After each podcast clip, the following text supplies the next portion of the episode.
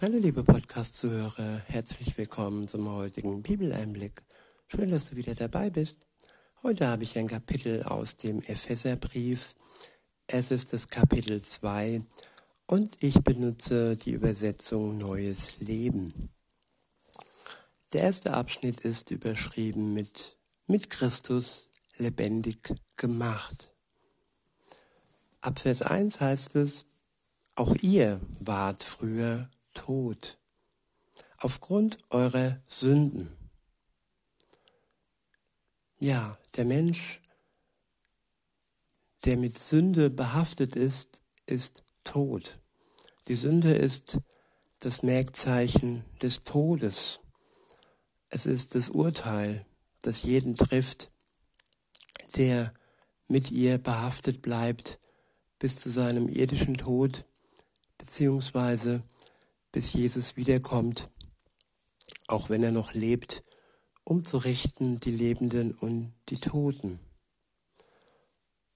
Tod aufgrund eurer Sünden, so heißt es im ersten Vers. Weiter geht's dann. In Vers 2 steht, ihr habt genauso in der Sünde gelebt wie der Rest der Welt, beherrscht von Satan, der im Machtbereich der Luft regiert. Der Machtbereich der Luft, der Bereich der Erde, überall da, wo wir Luft einatmen, da ist der Machtbereich des Satans, des Gegners Gottes.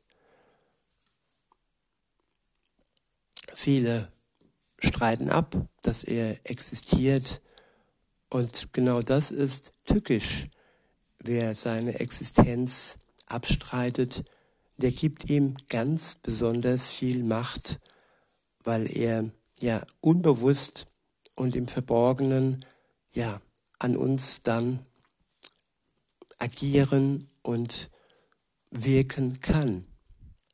Wenn wir aber uns bewusst sind, dass er existiert und wenn wir uns bewusst sind, dass Gott stärker ist und dass seine Macht und seine Vergebung, seine Gnade, seine Kraft, seine Erlösung über dem Machtbereich des Satans steht, dann kann er keine Kraft und keine Macht über uns haben. Aber nur dann. Weiter heißt es, ich wiederhole mal Vers 2, ihr habt genauso in der Sünde gelebt wie der Rest der Welt, beherrscht von Satan, der im Machtbereich der Luft regiert. Er ist der Geist, der in den Herzen derer wirkt, die Gott nicht gehorchen wollen. Ja, wer Gott nicht gehorchen will, der gehorcht automatisch dem Satan. Das ist der Gegner Gottes. Er gibt ihm ja die Macht und die Kraft, und den Einfluss in seinem Leben. Man denkt zwar, man wäre unabhängig von Gott, aber man wird viel mehr gesteuert. Gott möchte uns nicht steuern. Gott gibt uns einen freien Willen. Gott gibt uns Freiheit. Er möchte uns erlösen von der Sünde. Aber wenn der Mensch denkt, ja, er braucht kein Gott, dann ist er gefangen in der Macht des Satans und ist ein Sklave der Sünde.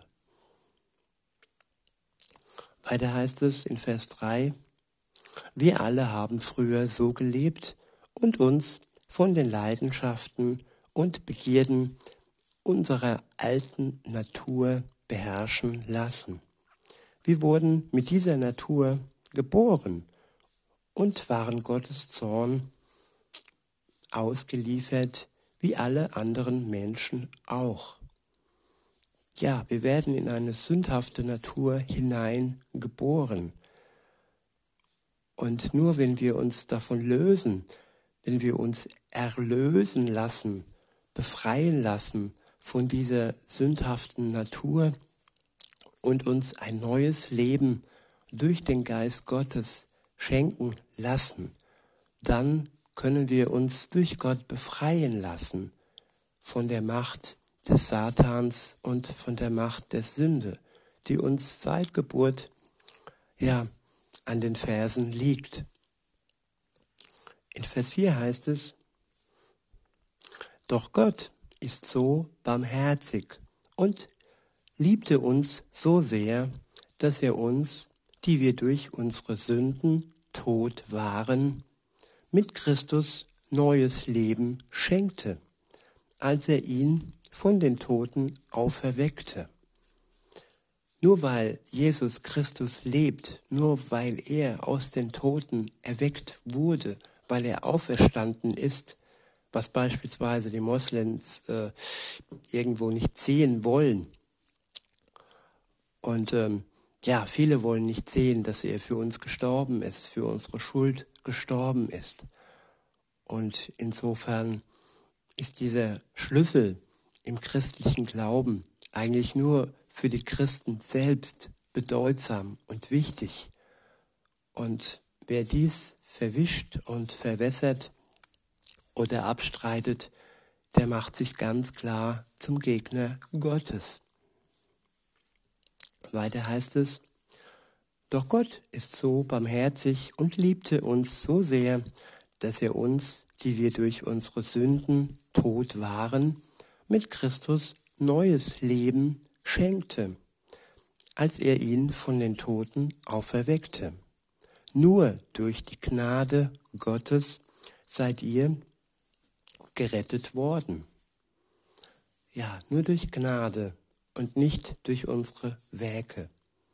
Viele denken, sie können vor Gott prahlen oder sich gut machen, indem sie gute Werke tun, sich wie Mutter Teresa verhalten ähm, und dann heilig gesprochen werden und ähm, dann irgendwie vor Gott gerecht sein. Nein, nicht durch unsere guten Werke, das wird jetzt gleich nochmal bestätigt, sind wir durch Gott gerettet worden, sondern alleine durch seine Gnade, ohne irgendein Hinzutun durch irgendwelche gute Taten unsererseits. Es ist zwar wichtig, dass wir glauben, dass wir vertrauen, aber das ist ja keine direkte Leistung, das ist eher ein, ein sich fallen lassen in die Gnade Gottes. Weiter heißt es, denn er hat uns zusammen mit Christus von den Toten auferweckt und wir gehören nun mit Jesus zu seinem himmlischen Reich. Ja, wer glaubt, der wird zusammen mit Christus von den Toten auferweckt. Und der gehört dann zusammen mit Jesus zu seinem himmlischen Reich. Er darf sich Kind Gottes nennen. In Vers 7 heißt es, so wird er für alle Zeiten an uns seine Güte und seinen Reichtum seiner Gnade sichtbar machen die sich in allem zeigt, was er durch Christus Jesus für uns getan hat. Ja, wir müssen nichts mehr tun, damit für uns alles gebacken und geregelt wird. Es wurde alles durch Jesus Christus für uns getan. Alles ist gut so, wie er es getan hat. Und wer dann dem noch etwas hinzufügen möchte durch irgendwelche guten Taten und sich dann ja Gott gleich stellt und sich als guter Mensch darstellt, der hat nicht verstanden, was es heißt, von Gott gerettet zu werden.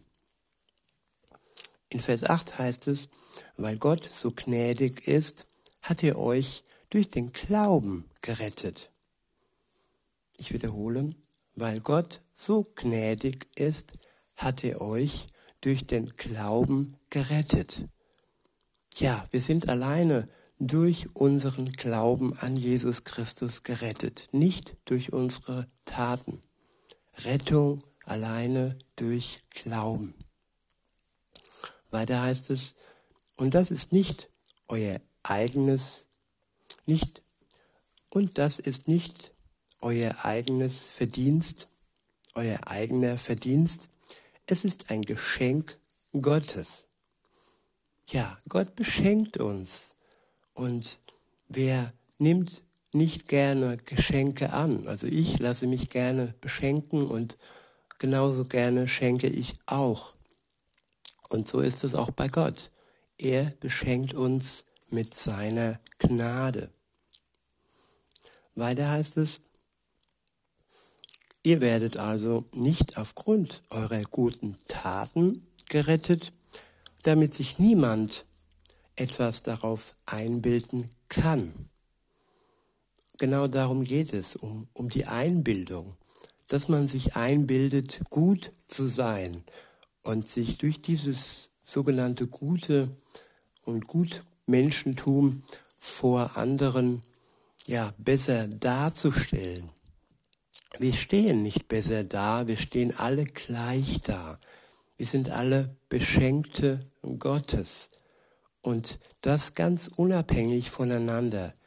Nicht, weil wir besser dastehen, sondern weil wir genauso beschenkt wurden wie der, der neben uns steht und durch seinen Glauben erlöst wurde.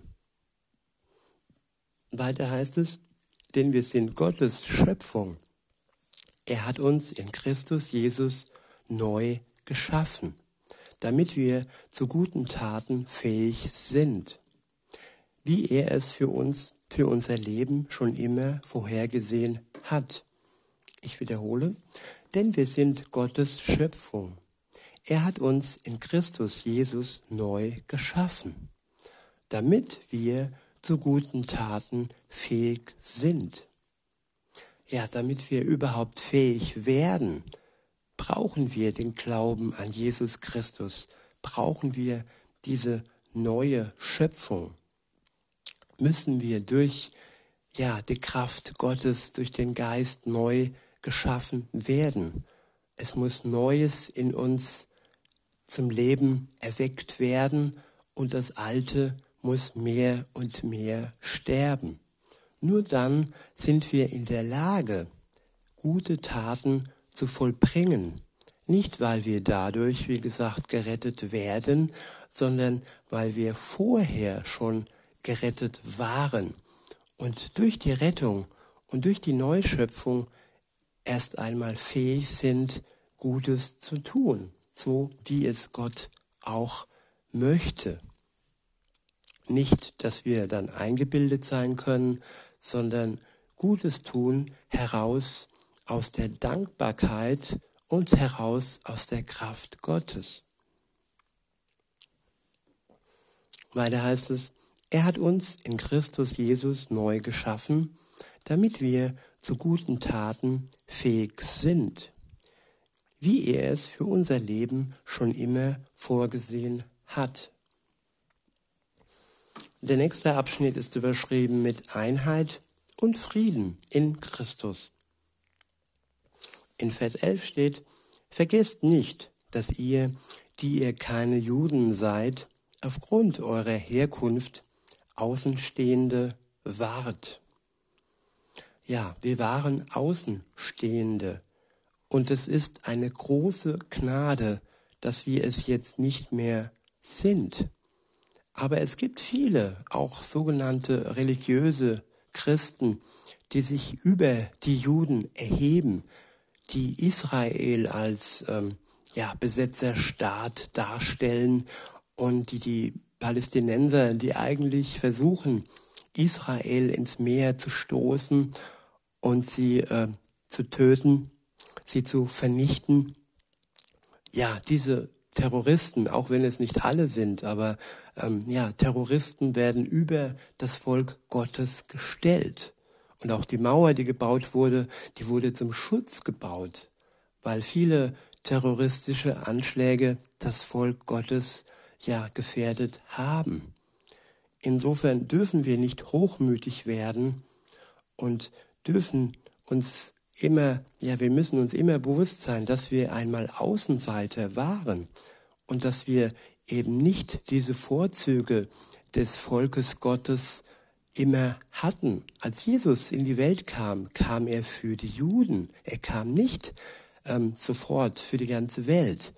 Als er dann in den Himmel zurück gegangen ist, dann erst hat er den Auftrag gegeben, dass seine Jünger ausströmen in die Welt. Und dann erst wurde es möglich und dass ja wir auch dazugehören dürfen zur Gottesfamilie. Aber wir dürfen dann nicht so stolz und hochmütig sein und sein Volk, das auch heute noch ja sein Volk ist, arrogant und ja nicht würdevoll genug ähm, in die Ecke zu stoßen und es zu beschmutzen. Natürlich dürfen wir beten, dass sie den Messias erkennen und dass sie sich bekehren zu Jesus, wenn das noch nicht der Fall ist. Und wenn er wiederkommt, wird, äh, wird sein Volk ihn erkennen. Ihnen, wird, ihnen werden die Augen aufgehen und sie werden den Messias ja erkennen. Spätestens dann. Weiter heißt es, Vergesst nicht, dass ihr, die ihr keine Juden seid, aufgrund eurer Herkunft Außen, Außenstehende wart. Unbeschnittene nannten euch die Juden, die das äußere Zeichen der Beschneidung tragen. Damals lebtet ihr getrennt von Christus. Ihr wart vom Volk Gottes, Israel, ausgeschlossen und wusstet nichts von den Zusagen, die er ihm gegeben hatte. Euer Leben in dieser Welt war ohne Gott und ohne Hoffnung. Aber nun gehört ihr Christus Jesus. Ja, wir gehören Gott und wir sind mit hineingenommen in die Familie Gottes. Wenn wir an Jesus Christus glauben, wenn wir ihm vertrauen. Weiter heißt es, ihr wart fern von Gott, doch nun seid ihr ihm nahe durch das Blut seines Sohnes. Ja, nur durch das Blut Jesu können wir Gott nahe treten, denn das Blut Jesu hat uns gereinigt, reinigt uns von unserer Schuld.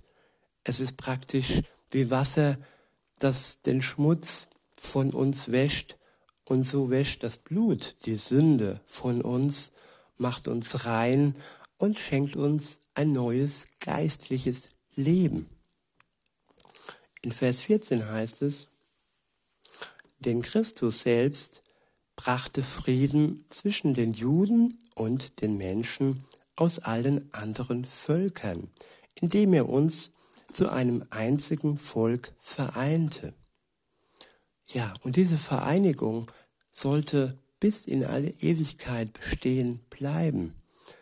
Und wir sollten wirklich ja, respektvoll mit denen umgehen, die vor uns da waren und die auch heute noch sehr ja, bedeutsam und kostbar, ja wie der Augapfel Gottes sind, das jüdische Volk auch wenn sie noch nicht alles erkannt haben, wie gesagt, sind sie trotzdem für Gott kostbar.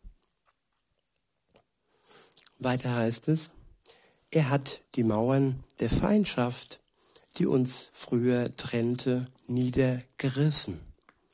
Durch seinen Tod hat er dem Gesetz mit seinen Geboten und Verordnungen ein Ende bereitet und dadurch Frieden gestiftet, indem er beide in sich zu einem einzigen neuen Menschen schuf.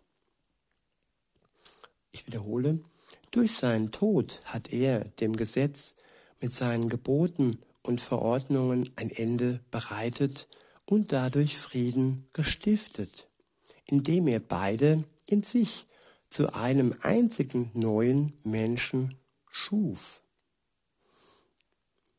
Er hat sie in einem Leib vereint und durch das Kreuz mit Gott versöhnt, so dass die Feindschaft ein Ende fand. Ja, Shalom, Frieden mit Gott und Frieden mit seinem Volk. Und den Glauben schafft alleine der Geist Gottes. Und wir dürfen beten, wir dürfen vertrauen, aber immer voller Achtung und Respekt. Weiter heißt es in Vers 17, er ist gekommen und brachte die Botschaft des Friedens euch, die ihr fern von ihm wart, und den Juden, die ihm nahe waren. Ja, die Juden waren ihm nahe. Und das zeigt, dass auch wenn sie Jesus nicht kannten oder noch nicht anerkannt haben, sie waren Gott nahe. Und so ist es auch heute noch. Diese Nähe zu Gott kann man nicht bestreiten. Die Erkenntnis, wie gesagt, dass Jesus der Messias ist, die mag noch folgen. Aber die Nähe zu Gott, die dürfen wir nicht abstreiten. Weiter heißt es, durch das, was Christus für uns getan hat, können wir jetzt alle, ob wir Juden sind oder nicht, in einem Geist zum Vater kommen. Ja, der Geist Gottes vereint uns beide Völker, das jüdische Volk und die Völker der Erde, die anderen Völker.